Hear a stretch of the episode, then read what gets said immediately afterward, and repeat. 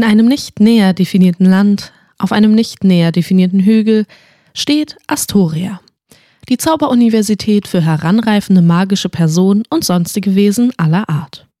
Dies ist normalerweise ein Ort der Beständigkeit. Seit fast vier Jahrzehnten herrscht hier ein beständiger Lehrbetrieb, der zwar mit verspäteten Studierenden voll, aber ob dessen Berechenbarkeit nie davon überrascht ist. Seit kurzem herrscht jedoch eine ganz andere Laune. Umbruch und Unzufriedenheit machen sich breit.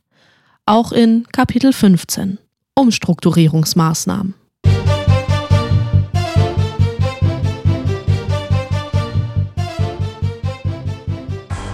Die obligatorische heiße Drachenfeuerschokolade, welche immer mit einer fliegenden Kutsche auf dem Campus zur Winterzeit landete, wurde in diesem Jahr verboten. Niemand durfte von außen seine Waren an die Studierenden bringen. Auch Sektengabi wurde gebeten, ihren Stand erst zum Winterball aufzubauen. Schutz- und Alarmzauber wurden als Barrieren um den Campus errichtet, so dass nach 22 Uhr nur noch Wesen mit einer Sondergenehmigung passieren durften. Ach, Sondergenehmigung. Hm. Merz liebte Wörter wie diese. Passierschein A38, Formularblatt 7, Kasten 15, Sternchen, benötigte Anträge, Bürokratie, Regeln, Blätter und Anträge ausfüllen, überprüfen, sich einem langwierigen Prozess hingeben, alle Betrefffelder durchleiden, die Geburtsurkunde bei Eltern zu besorgen, mit denen der Mensch schon jahrelang keinen Kontakt mehr hatte, das war ein masochistischer und sadistischer Akt, den Merz erregte und seinem Leben Antrieb gab. Und diesen Winter lief er zu Hochtouren an. Überall Verbote, neue Gesetze, Barrieren, Ordnung. Wie ein Hündchen holte sich Merz bei der Schulleiterin sein Leckerchen in Form von bestätigenden Blicken ab. Aurora vertraute ihm. Das gab ihm ein Gefühl von Wichtigkeit. Er plusterte sich auf wie ein Specht beim Paarungstanz, wirkte aber eher wie eine ungewollte Mücke, die jede Person mit ihren Summgeräuschen störte. Durch den Einsatz von März und die greifenden Gesetze fühlten sich die Studierenden isolierter als sonst schon und versuchten, die Abschottung mit kuscheligen Karaoke-Abenden vor dem Kaminfeuer zu kompensieren.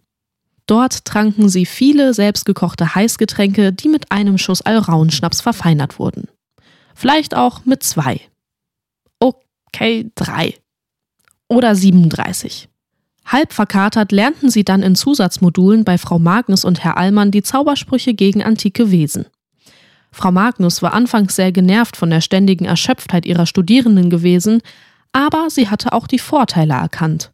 Immerhin wirkten die Blutzauber besser, wenn aus der Normalo-Welt importierte Aspirintabletten das Blut verdünnten.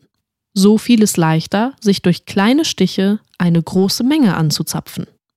Außerdem beschwerten sich die Studierenden dann nur über deren Kopfschmerzen, nicht über ihre Lehrmethoden.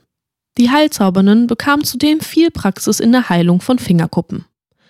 Menstruierenden Personen brachte Frau Magnus bei, einfach das vorhandene Blut aus der Menstruationstasse zu nutzen, denn es sei ja sowieso schon produziert worden.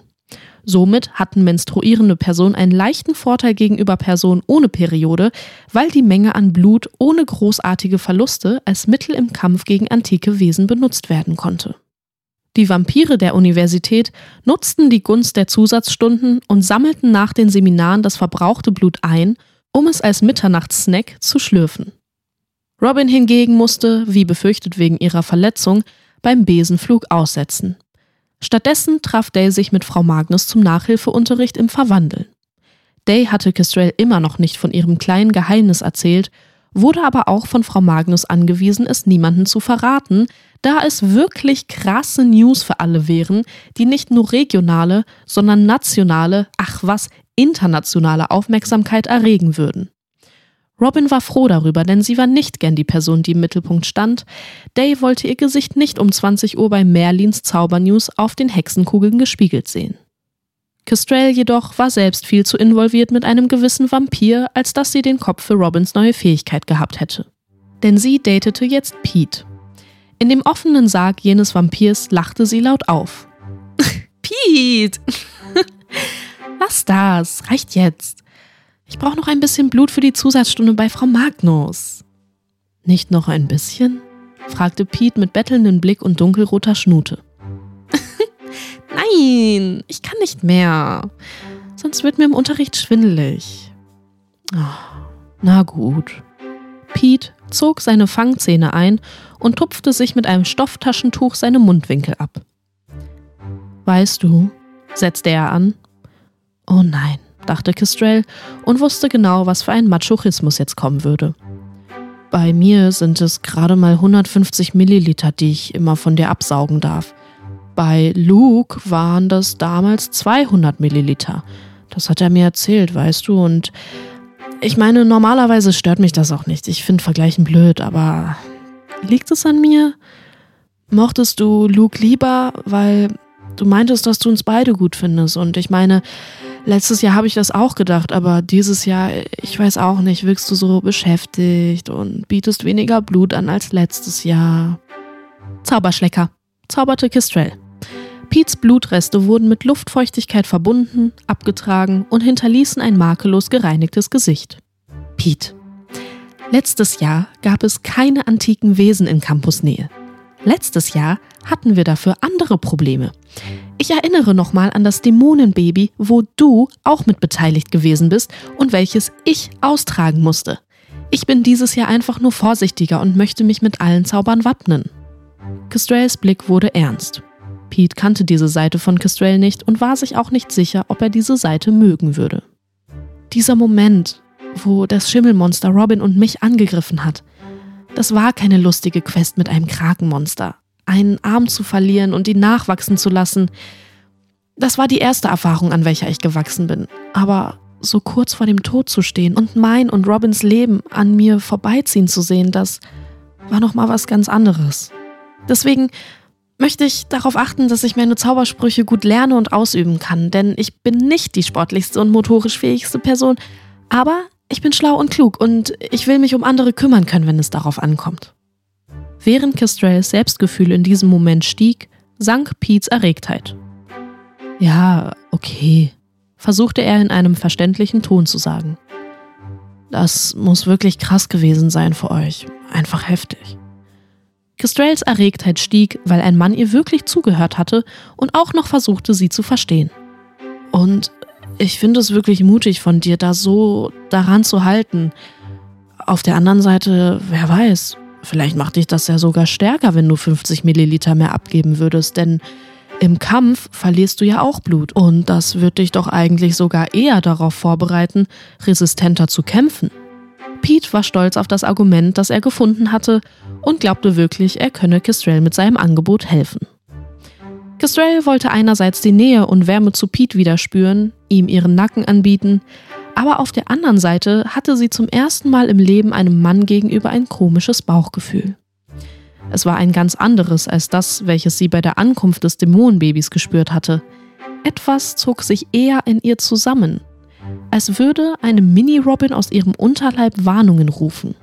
Doch Castrells Herz verhinderte, dass der Schall dieser Worte in ihrem Gehirn klar und deutlich ankam. So verharrte sie in einem kurzen Moment mit Pete, bis sie ihm energisch einen Kuss auf seinen Mund drückte, sich aus dem Sarg schwang, mit ihrem Mantel an einem Nagel hängen blieb, unglücklich auf den Boden rollte, aufstand, ihr imaginäres Diadem richtete und ohne Kommentar zu ihrer Slapstick-Einlage sagte: Ich, äh, ich muss jetzt zum nächsten Seminar. Wir sehen uns morgen. Heute Abend äh, kann ich nicht, da machen wir Karaoke-Abend im Social Room. Pete schaute ihr verdrossen hinterher und erkannte, warum sie sich nicht als motorischste Person verstand. Castrell ging einen der unzähligen Flure entlang und versuchte sich von dem Fakt abzulenken, dass sie Pete soeben angelogen hatte. Sie hatte weder ein Seminar belegt, noch vorgehabt, heute zum Karaoke-Abend zu gehen. Aber vielleicht sollte sie dem Social Room doch mal wieder einen Besuch abstatten. Das war Kapitel 15 von Robin Phoenix und der Ruf des Feuervogels. Wenn es euch gefallen hat, lasst eine Bewertung da, folgt dem Podcast und aktiviert die Glocke, damit ihr kein Türchen mehr verpasst. Unterstützen könnt ihr dieses Projekt über den Spendenlink in den Show Notes und indem ihr allen Mitwirkenden auf den sozialen Medien folgt. Vor jedem Kapitel könnt ihr außerdem in der Episodenbeschreibung lesen, ob es Contentwarnung gibt. Diese werden mit einem Zeitstempel angegeben. Mein Name ist Vicky Kubica und ich bedanke mich herzlich bei euch fürs Zuhören und wünsche euch viel Spaß beim Öffnen der nächsten Tür.